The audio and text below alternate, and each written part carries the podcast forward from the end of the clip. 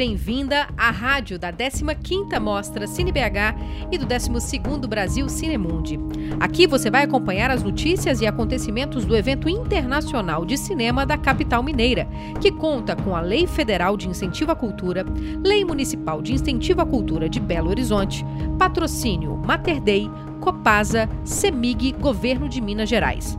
A mostra A Cidade em Movimento é patrocinada com recursos do Fundo Internacional de Ajuda para Organizações de Cultura e Educação 2021 do Ministério das Relações Exteriores da República Federal da Alemanha, do Goethe Institut e de outros parceiros. Parceria Cultural SESC em Minas, Instituto Universo Cultural, Casa da Mostra. Idealização e realização Universo Produção. Secretaria Especial de Cultura, Ministério do Turismo, Governo Federal, Pátria Amada, Brasil.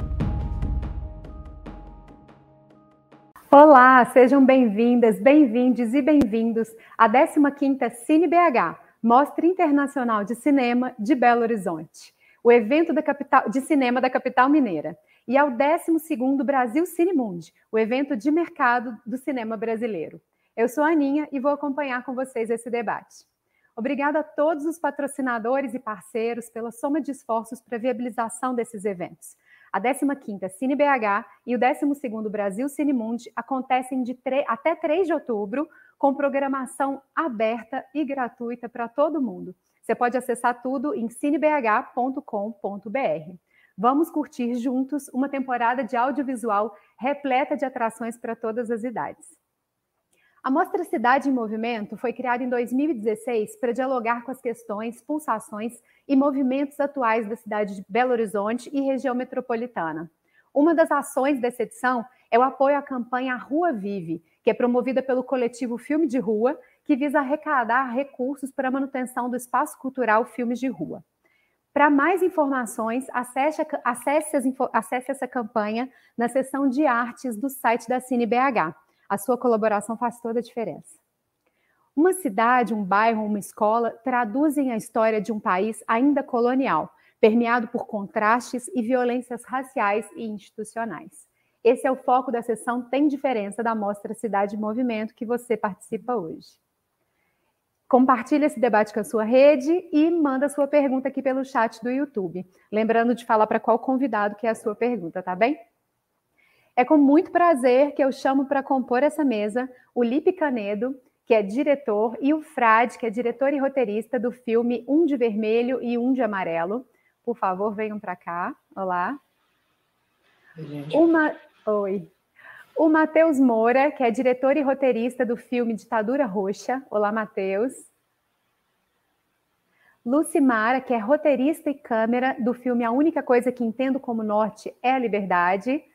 A Luciana Cesário estaria conosco, mas não pôde comparecer, então a Lucimara veio representar. E teríamos também o Stanley Albano, que é diretor e roteirista do filme Morde a Sopra, com o produtor Raul Lanxi. Lanxi. Eles tiveram um imprevisto agora no, no começo da noite e também não vão poder estar com a gente, mas obrigada pela, por aceitar o convite e tentar estar conosco.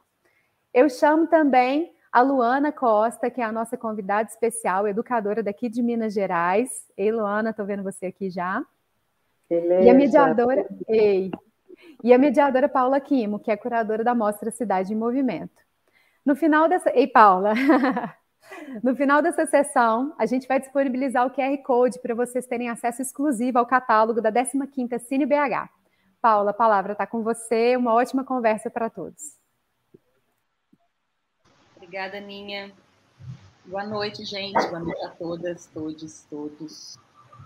É muito bom estar aqui nessa sessão, nessa sessão, nessa conversa online.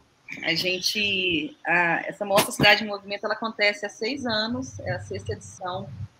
E a, a perspectiva da curadoria dessa mostra é sempre olhar para os movimentos, para as lutas, para os filmes que estão enfrentando questões que a gente vive questões que pulsam em Belo Horizonte, enfim, que não são exclusivas da nossa cidade, mas que a nossa cidade dá conta de mostrar, né, por meio do cinema. É, e a gente sempre é sempre, acho que a questão da luta, a luta antirracista aqui na cidade, ela é forte, né? É, e a gente sempre recebe muitos filmes assim. Uma coisa que eu estava pensando, como que é, a gente, como que sempre chegam filmes que vão vão questionar os contrastes, né, que a cidade opera, assim, né, e como que os filmes eles entram num eles entram num lugar de enfrentamento, né, desses contrastes, assim, como como discutir isso, como colocar isso na tela, como levar isso para o público, como provocar reflexões, né, a partir do cinema é, de situações que são gritantes aí no nosso, nosso dia a dia, e aí não é Belo Horizonte, é dessa estrutura colonial aí que a gente tem de, né, de, de 500 anos, né, mais, 521, 1521. É, eu acho que a gente vai ter uma conversa legal. Eu queria chamar vocês para apresentar os filmes, é, chamar primeiro o Lipe e o Frade para apresentar contar um pouquinho do filme. Pode vir, gente, aqui para a telona. Oi, pessoal, boa noite. Estou é, muito feliz que esse filme está passando aqui no Cine BH. É, nosso filme é um de vermelho e um de amarelo. É um filme que é, a gente fez no. Eu era oficineiro do Fica Vivo, um programa de prevenção à criminalidade do governo do estado. É, que infelizmente sofreu um sucateamento do governo do estado e agora com a pandemia é, sofreu mais ainda, né? Praticamente acabou. E o Frade participava das oficinas. Frade é rapper, né, Frade? Escreve, é artista plástico também. O cartaz do filme é dele, inclusive. E é um filme que a gente fez, é, a gente encontrava quase toda semana lá, nossa oficina era semanal, e um dia a gente resolveu fazer uma experiência de dublar as pessoas na rua, e aí o Frade, inclusive ele é o de amarelo, ele dublou, são, são dois personagens conversando, foi uma coisa oportuna que aconteceu, que tinha um de vermelho e de amarelo, a gente achou curioso, assim, por causa dessa coisa da polarização política no país, enfim, eu vou passar a palavra para o Frade, que é um dos diretores também, e aí tem o GM, que é o de vermelho, que não pôde participar da conversa. Boa noite, boa noite, Liv, boa noite a todos. É, esse filme né, que a gente fez, é, a gente estava conversando, né, e assim, foi bem do nada mesmo que surgiu isso, né, o Lipe estava com a sua câmera gravando lá no Fica Vivo, né, aí a gente começou, vamos dublar, né? Aí tava o GM também, a gente começou a dublar esses dois, dois personagens. Aí mostra também um pouco da, da cidade, né, que tem a parte do que tem os prédios, né, que, que é a parte mais central, e a parte do aglomerado, onde que o, que o Lipe fazia a parte lá de direção, né, é, fotografava, fazia videoclipes nossos lá do, do Fica Vivo. E eu não sabia, não imaginava né, que, que esse filme é, repercutia tanto assim, né, é, tanto que eu estava até comentando com o Lipe que é, foi até uma surpresa para mim, né, é, foi um dos primeiros vídeos que eu fiz como dublagem. E assim, o resultado foi, foi bem, bem divertido, bem, bem diferente, assim, no caso. E assim, e fico feliz, né, que pelo convite de todos aí, eu agradeço também que gostaram do, do filme, teve um, uma... É, teve um resultado positivo, né, fico muito feliz, mesmo, muito grato. Legal, Frade. É, chamar o Matheus agora para contar um pouquinho, falar do filme Ditadura Roxa. Boa noite, gente. É, primeiro, falar que é um privilégio poder estar nesse espaço que, que sempre admirei muito, sempre frequentei, é, estar ao lado de vários outros filmes é, excelentes, assim. E o Ditadura Roxa surgiu num contexto é, de escola, né? ele veio como trabalho de conclusão de curso, é, do curso de Cinema Audiovisual da PUC Minas, e, na verdade, a ideia começou com um projeto de pesquisa sobre colorismo racial. É, e com isso, e com uma conversa despretensiosa, assim, de, de, mesa de bar mesmo, veio essa ideia de fazer o filme. Veio essa ideia de, de criar essa distopia que, que a gente criou por meio é, da separação, da segregação de duas cores, assim. Então, é, é nesse processo de pesquisa, a gente já estava bebendo de algumas fontes literárias, assim, então acabou que que o filme também trouxe isso, a coisa do realismo mágico, é, e também e foi só incorporando é, causas, assim. Eu também tenho um engajamento muito grande no bairro Lagoinha, que é onde eu fui nascido e criado, então é, o bairro acabou também virando pano de fundo, assim, para o filme, porque eu acho que é, uma coisa que a Paula falou na introdução, assim, a situação é, do filme, apesar de distópica, é, é muito difícil de, de, desvincular do que acontece na realidade, assim, e acho que o bairro Lagoinha é um contraste muito grande disso, por estar perto da rodoviária, ter sofrido várias mutilações viárias e, e paisagísticas, assim, por parte da prefeitura e projetos é, que, enfim, que tentaram invisibilizar, invisibilizar o bairro e tal.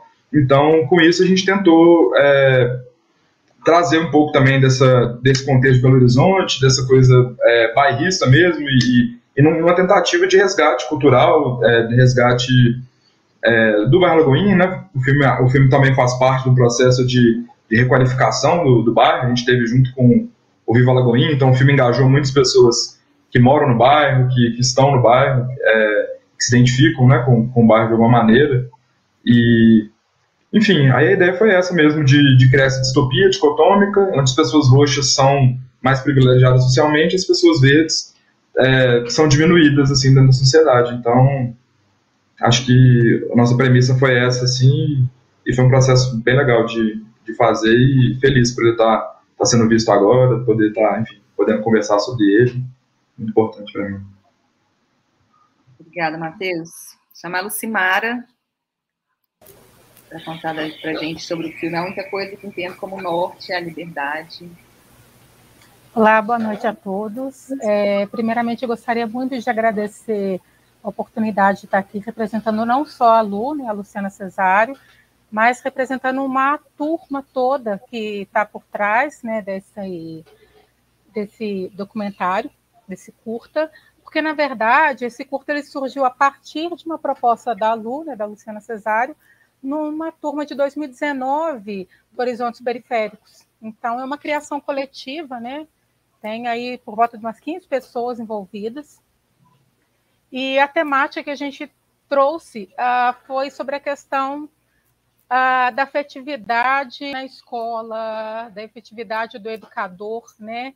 Nesses tempos sombrios que a gente já estava é, já em 2019 já estava começando, né? A gente fica pouco preocupado com essa questão da educação, né? A Lu, Luciana, professora de teatro, eu, professora de literatura, né? Então a gente já estava um pouco preocupado com esse assunto e a gente conseguiu um trabalho maravilhoso. É, fiquei muito feliz com o resultado. É, tem que dar aqui os créditos também, não só para a turma toda, não vou lembrar do nome de todo mundo, também é espaço curto para falar, mas agradecer a Graziela e o Ronaldo da, Sarava, da Sarasvast, né, junto aí com o programa do Horizontes Periféricos, né, por ter dado essa oportunidade para a gente aprender um pouquinho sobre a questão do audiovisual e ter feito, ter realizado esse documentário, né. Então, eu sou uma pessoa que estive muito ao lado da Lu, da Luciana, é, nas filmagens, ajudando a, a a pensar um pouco como que seria o formato e tudo, e que a gente vê recentemente, a gente foi até ficou surpreso com uma notícia que um dos professores, né, que dá o seu depoimento, que é o Tiago, que é uma pessoa extremamente engajada, extremamente politizada, uma pessoa muito humana, ele foi é, fazer né, faz parte de uma chapa que foi eleita aí com 82% da comunidade escolar e recentemente, agora no mês passado, ele foi exonerado sem nenhum tipo de explicação. É, foi exonerado numa reunião online, simplesmente deram notícia para ele e não falaram o motivo, e é claro que a gente imagina que seja por questões políticas, né? Porque uma pessoa muito envolvida com a escola Mestre Vila Lobos, né? ele é diretor da Mestre Vila Lobos, né? E a gente é, entrevistou não só o Tiago, mas também o Sebastião, a Cida, a Adrilene também. Né? No caso, o, o Tiago, Sebastião e Cida são professores de Vila Lobos. A Adrilene não, mas a Adrilene foi, foi quem fez a performance da palhaça, que ficou fantástico também. Mas é isso, a gente fica um triste, a gente fica feliz pela realização, né? Porque a gente acha que, mas a gente fica triste com os rumos que a educação está tomando. Por outro lado, a gente acredita que eu acho que só a afetividade mesmo que a gente, enquanto professor, leva, porque por salário, se fosse olhar por salário, a gente não, não continuava trabalhando a educação, não. A gente vai pelo afeto mesmo, né? pelo prazer de estar ensinando. É isso que move a gente. Então, a gente quis falar um pouquinho sobre isso. Bom, desculpa que eu já falei demais. Obrigada pela oportunidade. Obrigada, Simara. Agora eu queria convidar a Luana, Luana Costa, educadora, para trazer um pouco da visão dela né, para todas essas lutas aí que aparecem nos filmes, né, para os filmes. Lu, bem-vinda, obrigada demais por estar aqui com a gente. Massa. Uai, que responsa, gente. um salve para todo mundo. Primeiramente, eu queria agradecer também a oportunidade de estar aqui, de ter voz e de ter acessado esse material, é, essa curadoria, inclusive, né? Quatro filmes que são incríveis. É um prazer conhecer todo mundo aqui, se aproximar do cinema, o cinema fazer parte da gente, ter a chance de conversar é, com todo mundo que realiza. É, receber a missão de tentar comentar um pouquinho sobre os quatro filmes, um de vermelho um de amarelo, ditadura roxa, a única coisa que entendo como norte é liberdade, morde a sopra. É... Primeiro, acho que a gente tem que falar de cinema, né, antes de falar dos filmes. é, todos os filmes eles estão num contexto que tem a educação, né, vinculada a ele. Eu acho que a Paula falou no início, né, de como essa mostra ela se preocupa é, com o cinema enquanto ferramenta de educação, de mobilização, de transformação, de crítica social. É, são quatro obras, né, é, muito forte que trazem o contexto da câmera na mão das pessoas, de um olhar que é periférico, de um olhar que debate racismo, desigualdade social, é, e principalmente porque está no território de Belo Horizonte, onde a gente tem essa proximidade, né? É, eu sou daqui, de BH, educadora, é, e ao assistir os filmes, porra, eu voltei lá atrás, nos momentos em que eu estava eu era adolescente é, quando me apresentaram uma câmera. É, eu demorei muito a assistir filmes, né? Minha primeira experiência com cinema foi aos 16 anos. O cinema não era uma realidade, né? Aqui na quebrada de onde eu sou, que é a zona norte da cidade. Então eu demorei muito a assistir filmes e demorei um pouco mais para ter acesso a uma câmera, né? A poder segurar uma câmera, ter uma ideia e poder executar alguma coisa. Então eu fiquei pensando muito em mim ao assistir todas, todas essas produções e de como é incrível quando a gente tem a possibilidade de criar, quando a gente rompe essa barreira da arte enquanto esse lugar intocável, né? A arte está aqui perto da gente, a arte também é nossa. É, então, só para falar disso, assim, de como o cinema é uma ferramenta crucial é, nas transformações desse mundo novo que a gente espera construir. É, e aí eu vou contar um pouco assim, fica vivo. é, um de amarelo e um de vermelho, essa é para o Felipe Frade. Que coisa incrível das seis. Agora, que coragem de ficar investigando as pessoas com aquela câmera ali indiscreta do alto do morro. É uma passagem muito interessante, porque eu fiquei pensando na lógica contrária, né? De como, inclusive, há um, um olhar que é estereotipado, estigmatizado é, e violento, né? Para as periferias e para a periferia da cidade. De que como essas câmeras elas são apontadas para nós cotidianamente, né? Os olhos da Babilônia, né? Estão sempre aí, né? Para nos vigiar, para nos olhar, para cuidar dos nossos passos. Então, quando essa lógica se inverte, Felipe Frade, vocês assim vocês arrasaram nessa, porque ficar olhando ali as janelas do alto do morro é uma viagem mesmo. Os meninos têm toda a razão na hora que comenta ali qual é, Zé. Ela você vê que doido nós ficar aí, a quebrada. Isso é muito bom, né? De como que o olhar ele, ele é invertido nessa produção, né? Então é a periferia, na verdade, fazendo esse olhar, né, para a parte baixa da cidade, né, para o asfalto. É, isso foi muito forte, assim, me lembrou também das, da, das passagens que eu tive é, pela, pelas periferias da cidade, mas principalmente, né, o alto do morro, o aglomerado da serra, né, quando a gente olha dali de cima para a cidade, né, a gente entende o quanto a cidade é partida, é, o quanto a cidade ela está e, e o quanto a, a população preta está apartada, né, de um monte de coisa do outro lado, né, que é a beirada do asfalto. E isso para a regional Centro-Sul de Belo Horizonte é um marcador muito significativo, né? Existe o morro e o asfalto, né? É o asfalto é que delimita. Então, o um de amarelo e um de vermelho, eu fiquei pensando lá nos dias passados, quando eu estava no Projovem, em que a gente ficava, assim, é, propondo né, o cinema como uma ferramenta, como algo que possibilita o olhar, e um olhar que não é mais de alguém que vê, né, que te olha, né, é você olhar para algo, né. É, então, o um de amarelo e um de vermelho me trouxe muito isso, né, dessa coisa da virada do olhar, né. Então, tem alguém de cima olhando aqui para baixo, né. Então, a questão que se inverte, né, essa vigília que se inverte. É, depois, passar para a ditadura roxa, que Mateus também traz uma coisa que é também no, no, contexto da educação, né?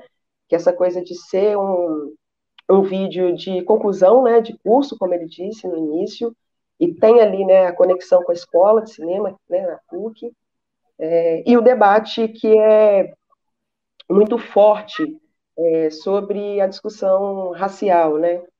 É, e aí trazendo para esse contexto que é do colorismo, a coisa do mascaramento, né, no vídeo, ele falou palavras bonitas aí, eu, vou, eu posso até repetir, ele fala do realismo mágico, de um contexto que é distópico.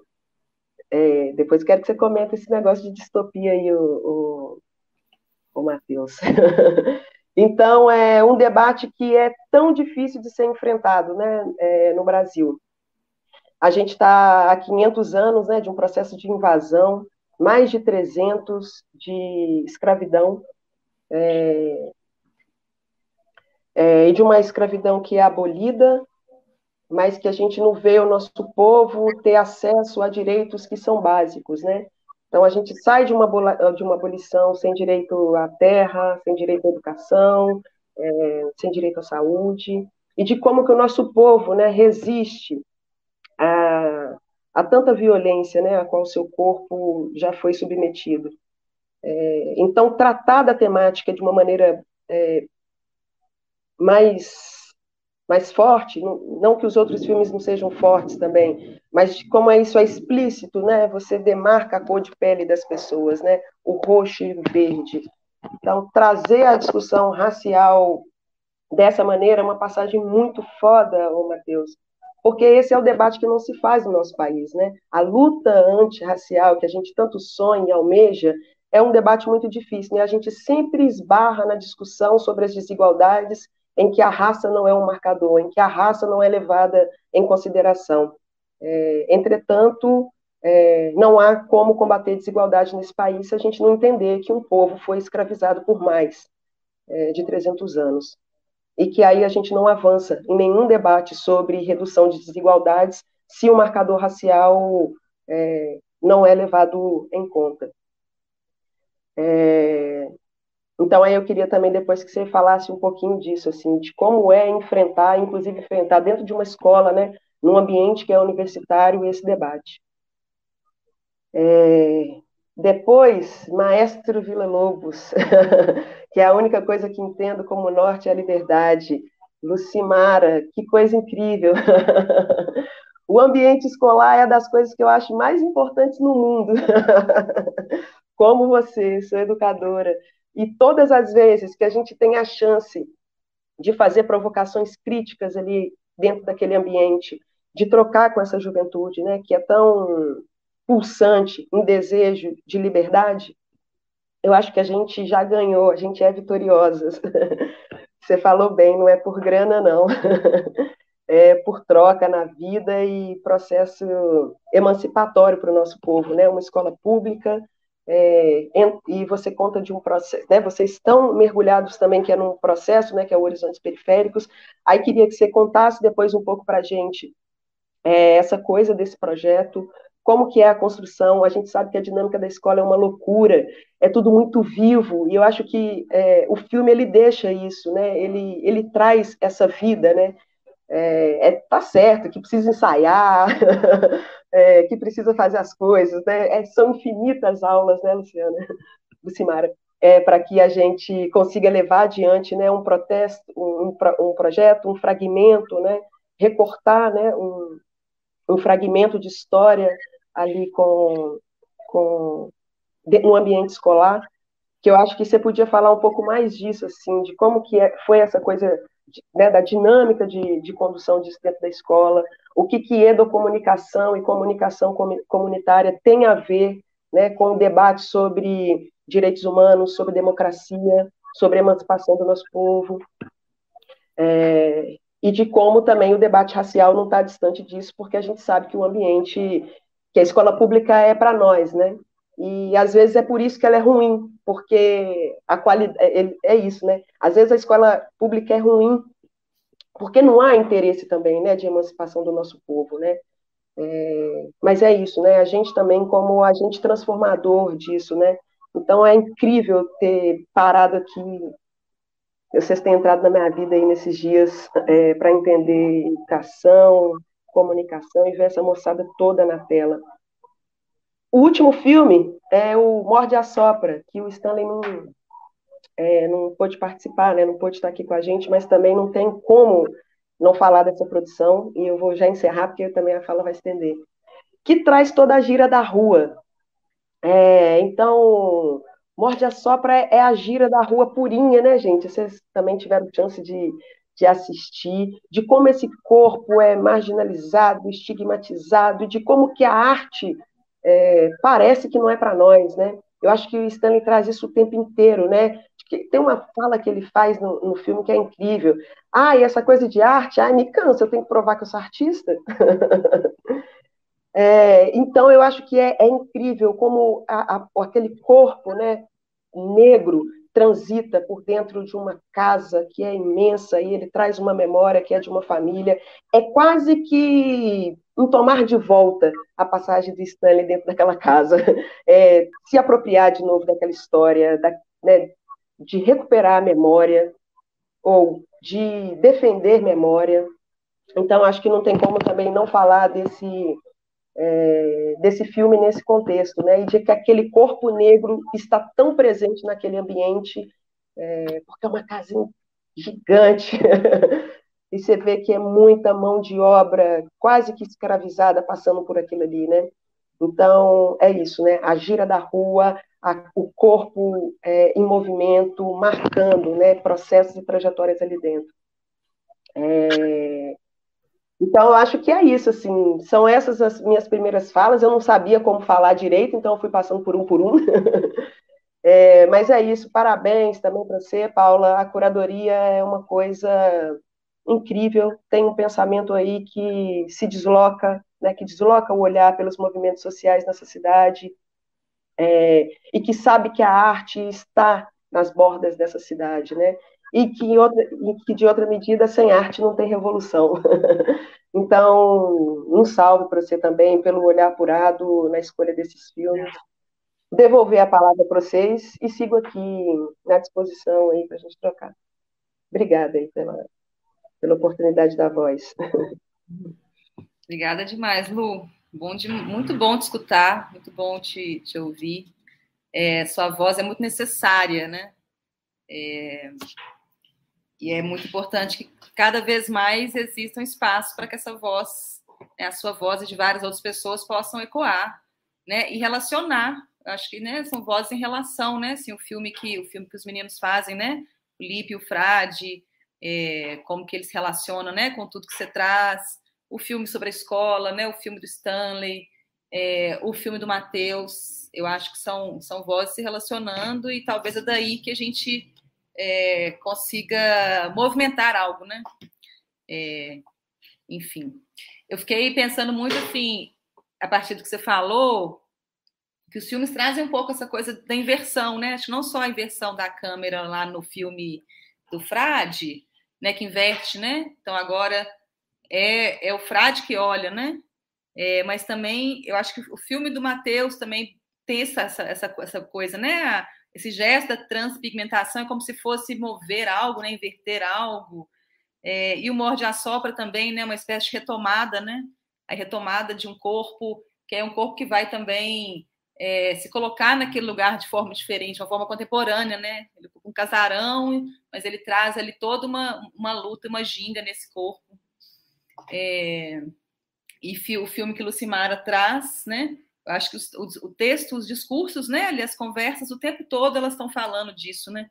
De como que aí o afeto ele pode também ajudar a tecer esses laços, né? como que a escola é esse lugar de contradição, é, Lucimara, fico impressionada com esse relato que você trouxe do Tiago. Assim, eu conheço o Tiago como educador, Luciana, né? Luana também conhece. É, né? A gente conhece a luta dele enquanto educador, enquanto militante, e fico, fico chocada, né, de ter uma pessoa, um profissional tão importante que faz um trabalho fundamental na escola, disso ter acontecido, né, é, dessa forma, né, ser exonerado dessa forma. É, mas que imagino que ele continue na escola, né? Que, como a gente sabe, que ele, né, ele segue na luta. Sim, ele continua como professor. É, parece que tem um processo sendo para né, de uma justificativa por essa exoneração que a gente, no fundo, a gente sabe que não existe, né?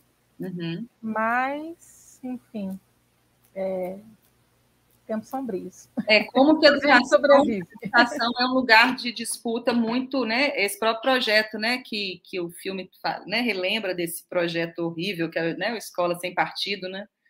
Como que, como que a própria exoneração dele tem a ver um pouco com isso, né? Assim, é, com essa loucura que se constrói, né? É, e ao mesmo tempo invertem seus discursos, né? Quando cria esse projeto Escola Sem Partido, é inverter também a própria lógica do que, que é tomar partido, né? O que, que é tomar posição em relação a algo, né? Mas Lu fez várias provocações aí. Eu queria primeiro puxar o Matheus, quando Lu, né, te convida para falar um pouco mais, Matheus, dessas referências que você traz é, do filme. Uhum né, essa conversa que ela, que ela coloca assim, onde que te move né, a, a atenção do filme, pensar essa realização? Então, é, a Lu falou uma coisa que, que eu acho que conversa muito com, com, com a premissa do filme mesmo, que é essa questão é, dessa, dessa, dessa, dessa diferenciação, desse contraste dentro da, da escola mesmo. Né? É, durante, durante a graduação, assim, é, e a graduação na faculdade particular e tudo, é, a gente, tipo assim, eu cheguei na sala e vi, eu, eu cheguei na sala e vi assim, beleza, é, é, automático, assim, é a identificação de outras pessoas negras na sala, assim. E, e minha sala em específico, acho que éramos duas ou três pessoas e assim, e durante todo o tempo da graduação, sempre numa posição de, eu não vou falar de, de invisibilidade, mas numa posição, tipo assim, que era muito demarcada, sabe? E isso, numa conversa com o professor Pablo, Pablo Moreno, que é uma pessoa muito importante para mim, assim, é que surgiu esse clique, assim, de, de às vezes pegar e fazer mesmo e tal. Então existiu uma, no, no ditadura existia uma associação de, de várias pessoas autodeclaradas negras ou não brancas e tudo, e, e, nesse movimento de, de repente, estudar até o que estava acontecendo na, dentro da própria faculdade e de, é, de repente, dar voz para essas produções racializadas, assim, tanto que, a partir daí, a gente criou um coletivo, né, é, que é criado majoritariamente por pessoas autodeclaradas não brancas e tudo. A gente, é, enfim, veio a produzir juntos, foi o nosso primeiro filme, mas temos ainda outros em mente, porque a pandemia acabou é, barrando um pouco esse processo. Mas, enfim, é, então o, o filme veio muito disso, assim, né, de um contexto verde, né, que das pessoas verdes, a gente tem esse olhar para um protagonista que está nessa, nessa esfera, assim, mas ao mesmo tempo, mesmo ela estando nesse universo, existe uma representação, por exemplo, é, que alude muito a, a, ao embranquecimento das figuras religiosas, assim, então, então dentro do filme a gente tem uma, uma as figuras roxas, as figuras é, é, do catolicismo, as imagens, né, com a feição roxa, a própria mídia também, então, tipo, todas as pessoas que estão na mídia, na televisão, também tem esse, esse rosto roxo, que é muito para é, enfim, mostrar um pouco do que, que é, às vezes, se viver num contexto específico, mas esse contexto está sendo invadido, assim, está sendo colonizado mesmo, né, de formas é, que podem ser sutis ou podem ser é, muito agressivas, muito violentas, mas a ideia foi, foi muito essa, assim, foi de trazer essas pequenas violências, assim, que, que nesse ambiente é, da faculdade, assim, está é, exposto é, pelo número de, de pessoas, assim, pelo contraste de pessoas é, com traje de etnias, assim, dentro da sala de aula, por exemplo.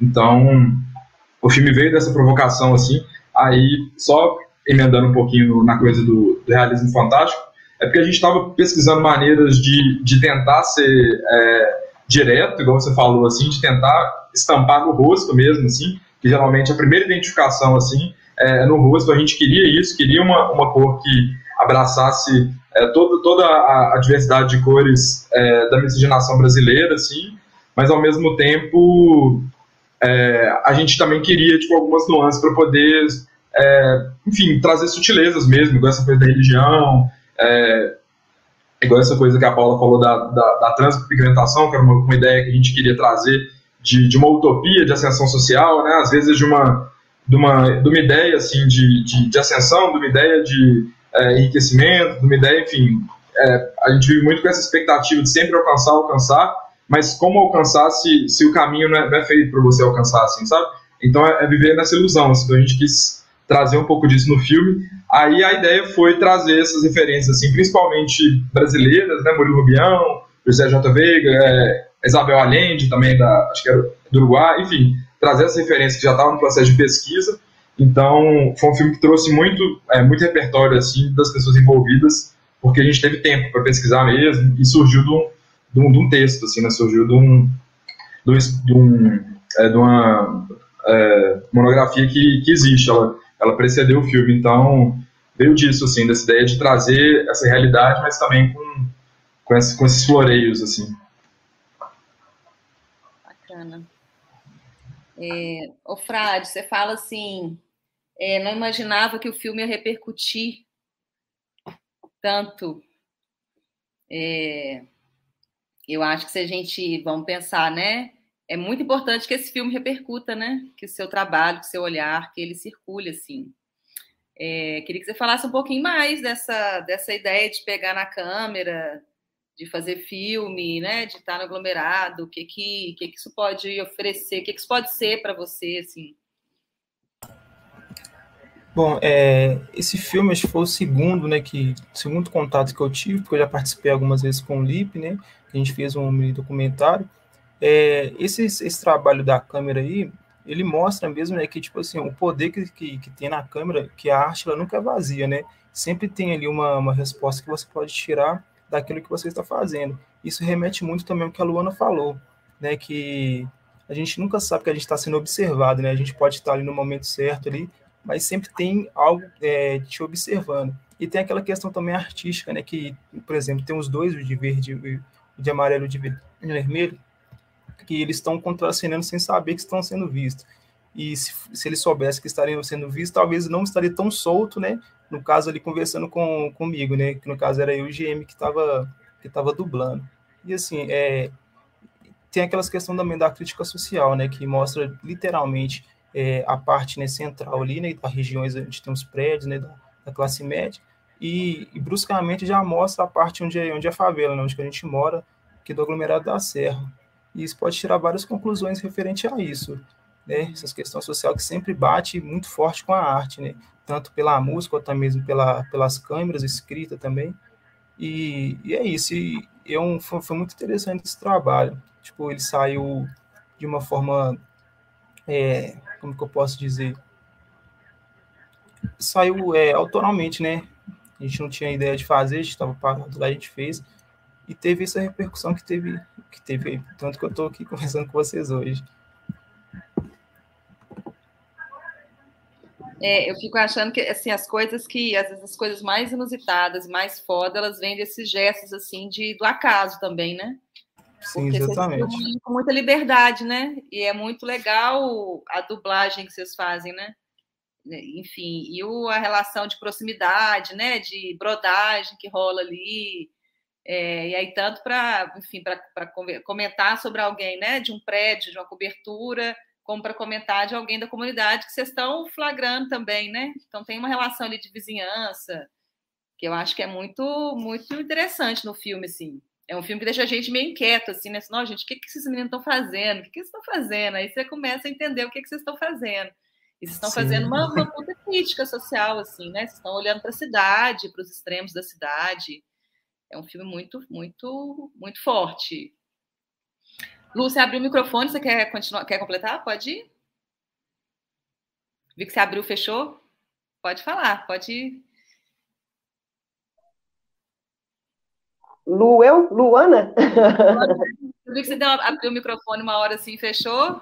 Não, não, estou na escuta, tá tranquilo. Eu posso falar? Deixa eu comentar aí, então, que o, o Matheus, vou falar para o Matheus, né?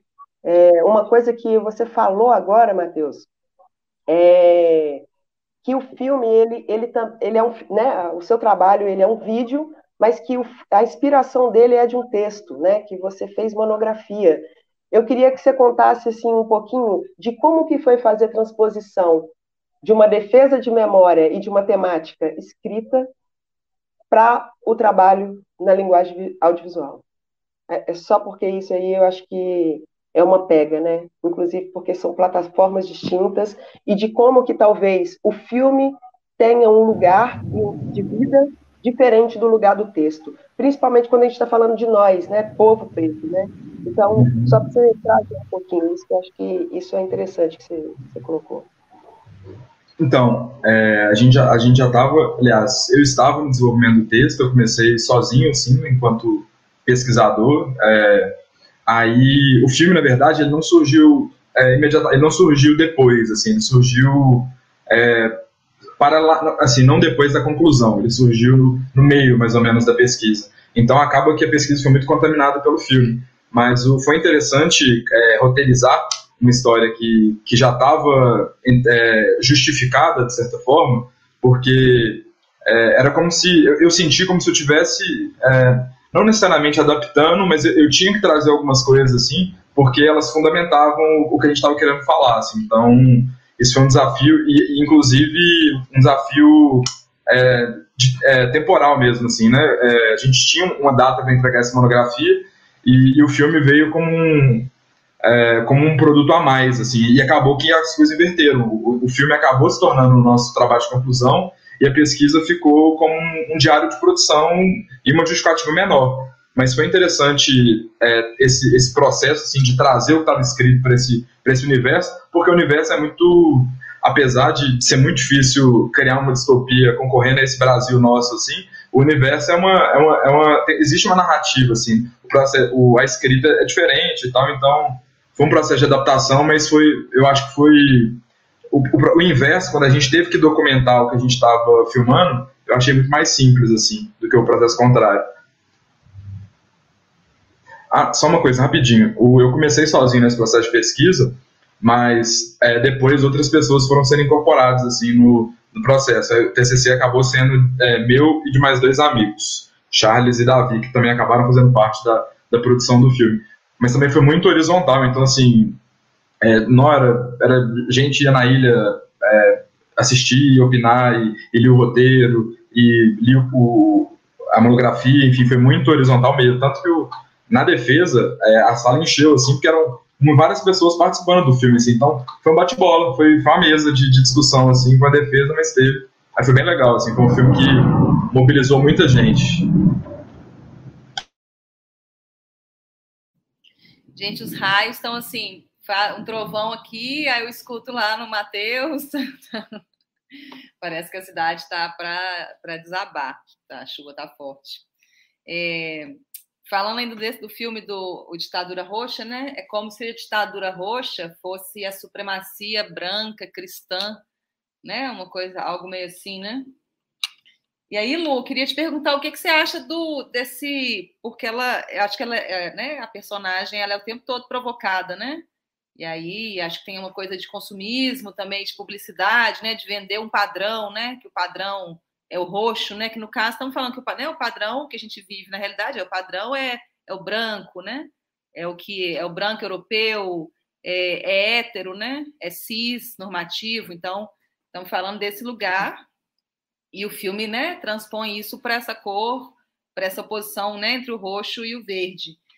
E ela vive, né? Ela tem umas, a personagem tem, ela se questiona, mas por fim, o que, que ela faz? Ela, ela, ela se coloca nesse, ela vai para esse ambiente, para esse lugar do roxo, né? Ela muda de cor. O que, que você sente assim? O que que, o que, que você achou? O que, que você como que, que, isso te provoca? O que, que você acha que isso, né? Enfim, é uma ficção, né? é uma ficção baseada né, em uma pesquisa né, que, que o grupo, né, que os meninos fizeram, mas como que isso, como que você vê isso também na, na realidade? Que que. Enfim, que que Caramba, que, Paulo. Sim, sim. Essa, essa passagem do Matheus é a mais chocante.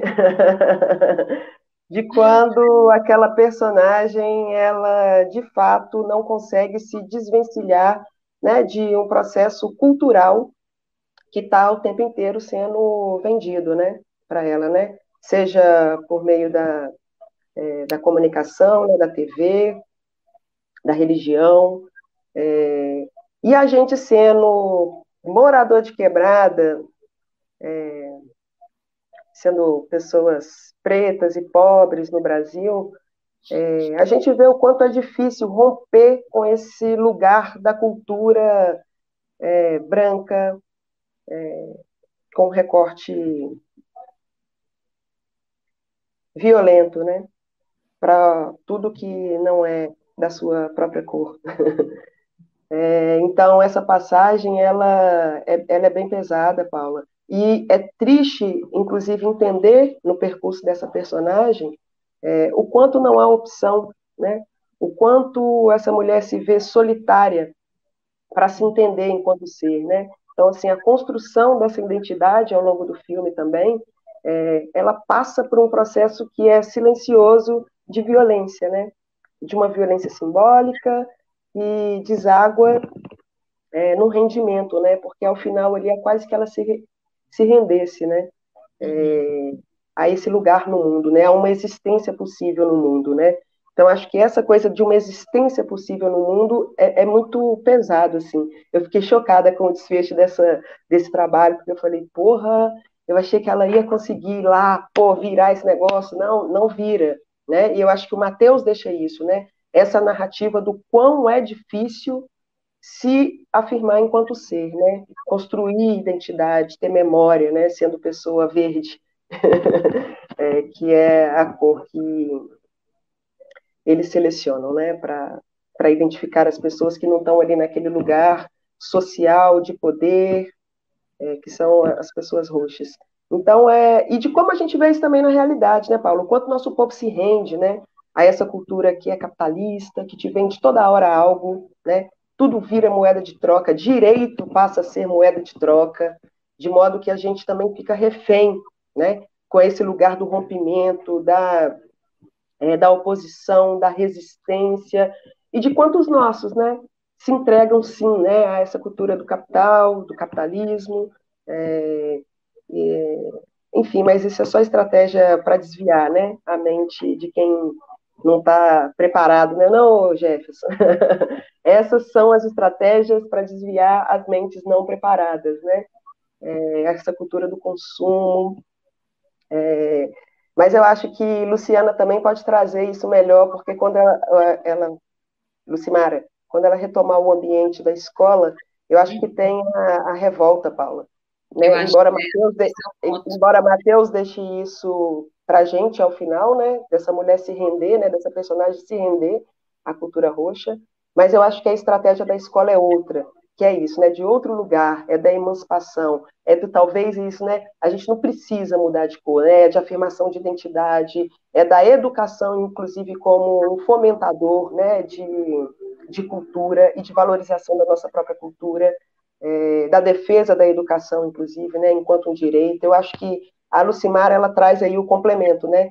Se Mateus, ele, ele deixou a gente aqui um pouco incomodadas com o rendimento da, da personagem, eu acho que os filmes eles se complementam, né? Acho que a, a, a, coisa aberta, né, pelo diálogo da educação e da escola é aí o contraponto, né? A forma de fazer diferente, né? De construir identidade, defender memória. Aí eu já até jogo, né, para a Lucimara, porque ela ainda não tinha falado. A joia.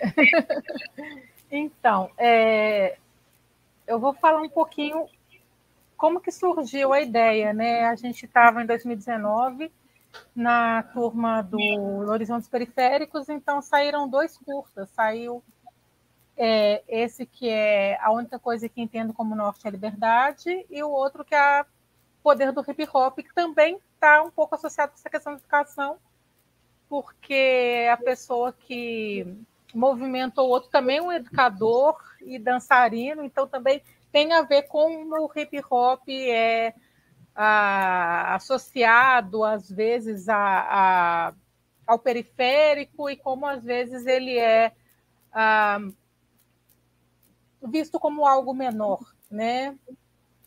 Ou aquela coisa de ah, você não vai ser ninguém, então também aquela esse mesmo processo. Então a gente estava muito é, é, foi até engraçado ter surgido esses dois assuntos na turma, porque são dois assuntos que tinham muito a ver como que a educação salva.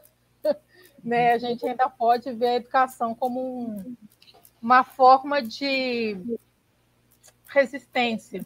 Né? Eu acho que a gente pensou muito nisso, como resistir através da educação. tinha muitos educadores, né? tinha muitas pessoas envolvidas com educação nessa turma, então acho que não teria como não ser como ser diferente, né? Bom, a Luciana, quando ela deu a ideia de pensar nessa questão da educação e pensar nessa questão do da afetividade, né?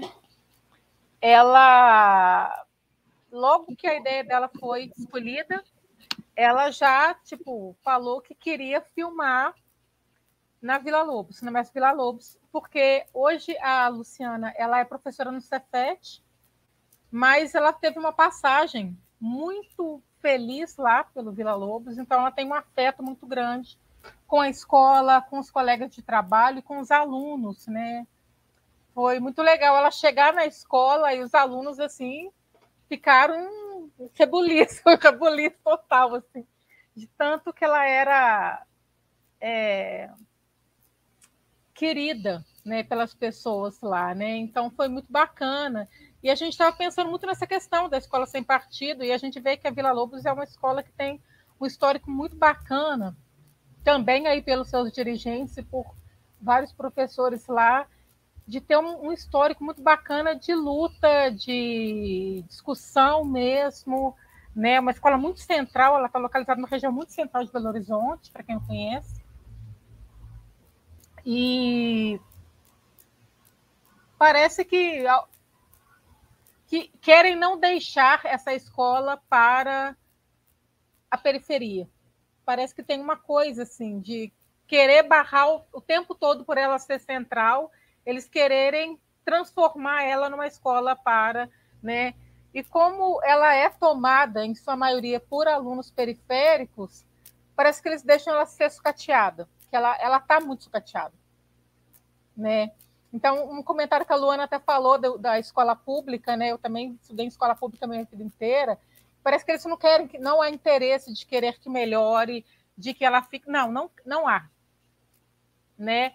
É sucatear para vender barato para uma instituição uh, particular, não sei. Né? A gente vê isso acontecendo direto, né? Então, eu acho que, é, apesar de, de tudo isso né, que acontece, a gente vê a questão do, suca, do sucateamento, a gente vê que a gente tem que resistir, entendeu? Não através de violência, porque a gente é fraco, né? A gente não dispõe, né? Mas a gente é forte em outras coisas. A gente é forte com a palavra, a gente é forte com o pensamento, né? E eu acho que é isso. Isso ninguém tira da gente, né? Ninguém tira o pensamento, ninguém tira o afeto, ninguém tira o pensamento, a vontade de fazer coisas, né? Porque ao todo tempo eles querem tirar isso da gente. A gente que é educador e dos alunos da periferia. Todo mundo que estudou em escola e periferia sabe que é, é, é, é o tempo todo você lidar com coisas faltando. A gente nunca tem o suficiente para. Sempre vai faltar carteira, sempre vai faltar material de limpeza, sempre vai faltar professor, sempre vai faltar. Vai ter goteira, vai ter. tudo faltando. Tudo falta, mas a gente está ali. A gente está ali, os meninos estão ali também. Né? É, a gente vê que parece que eles querem também criar uma imagem de que ah, aluno não quer estudar, não. Esses alunos não querem estudar, os alunos não querem, os alunos querem. Né? O maior problema da educação pública não são os alunos. O pessoal acha que, ah, nossa, Deus me livre de dar aula em escola pública, os alunos não querem fazer nada. Não é, gente, não é. O problema maior não são os alunos. É poder público, infelizmente. Né? É, a gente ficou, né? Eu dei a notícia para vocês, eu fiquei assim. A gente foi tomado de eu fiquei assustada. A Luciana que mandou uma mensagem para a gente falando isso. E depois eu fui tentar me inteirar do que estava acontecendo. Eu acho um absurdo, assim. Falei, poxa, como assim? É, é assustador, mas é, por outro lado, é aquela questão, é assustador, mas por outro lado é sinal que está fazendo diferença, né? Está fazendo diferença, as pessoas estão fazendo diferença e a comunidade escolar está se mobilizando para que não deixe esse tipo de coisa acontecer, porque não é assim que a banda toca, não é falar, ah, vou tirar você, vou colocar tal, vou vender, vou acabar com isso.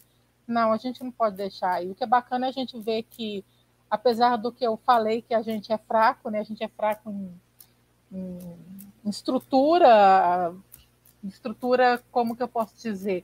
Estrutura física ou estrutura de orçamentária, mas a gente tem coisas internas que ninguém consegue tirar, né? Então a gente vai aí, a gente vai falar, a gente vai brigar, a gente não vai aceitar, a gente vai se mobilizar e a gente vai tentar minimamente continuar correndo atrás, porque né, é, é, o tempo todo. Agora eu fiquei curiosa para ver o filme, é querendo deixar todo mundo ser, é, né, as pessoas não serem verdes né?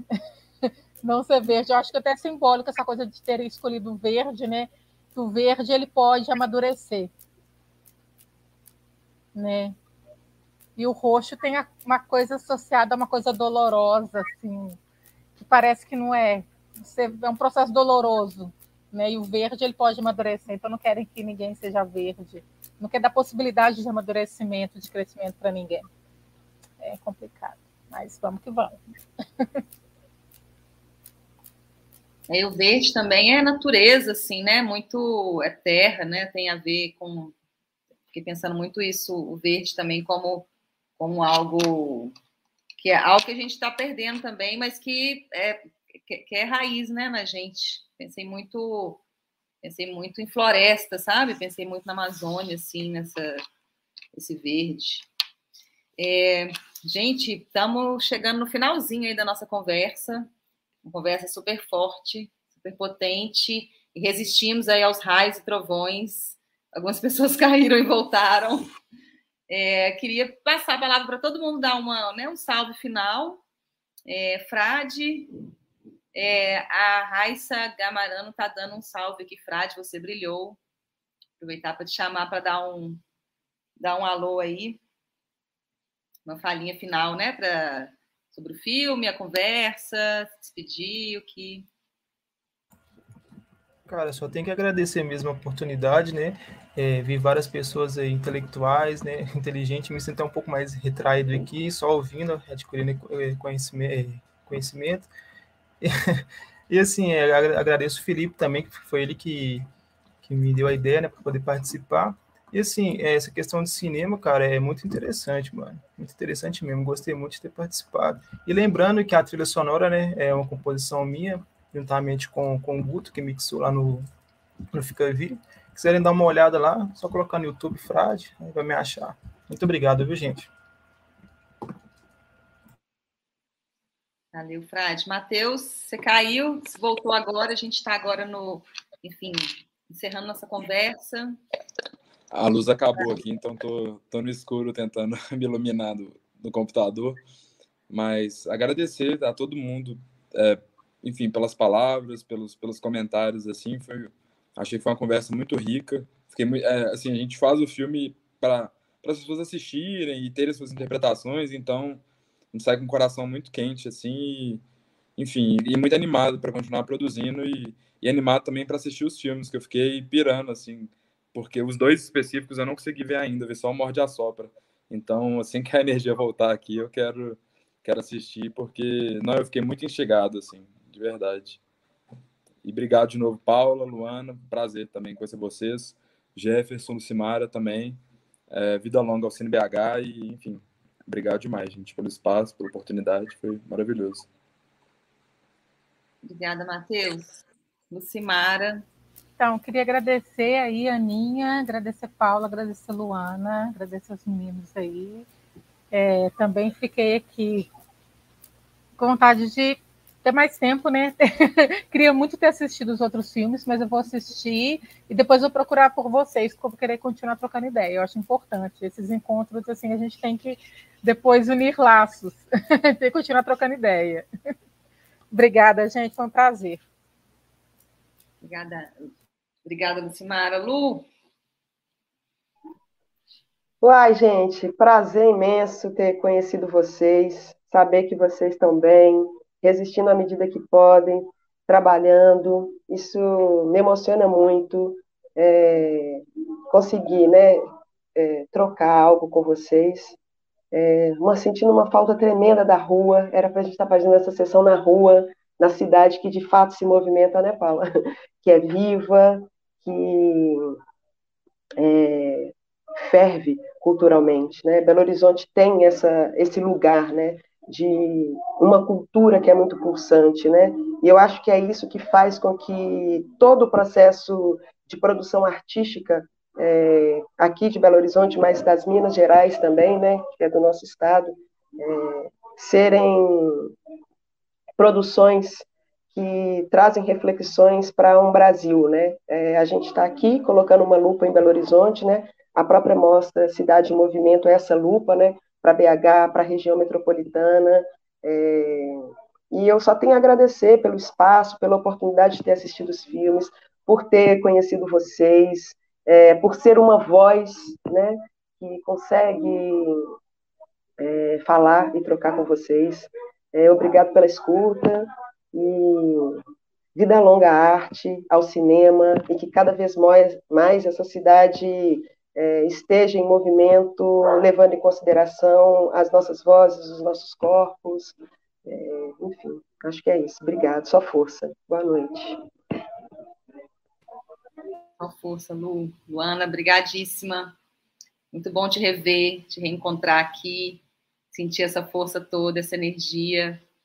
Simara, alegria imensa esse filme, que ele seja muito exibido em várias escolas, que ele circule, que ele motive, né, que ele crie transformações aí, né, é, nas, enfim, entre os professores e professoras, com alunos, que o poder público possa assistir, né, que isso chegue nos gestores também, é fundamental. Que esses filmes sejam vistos, né, Frade? Acho que seu filme tem que circular muito mais ainda, repercutir muito mais, não só em festival, mas na comunidade, na cidade, na rua, né, como a Lu provoca, né, e nos lembra aí que, né, que o lugar dessa produção toda é na rua também.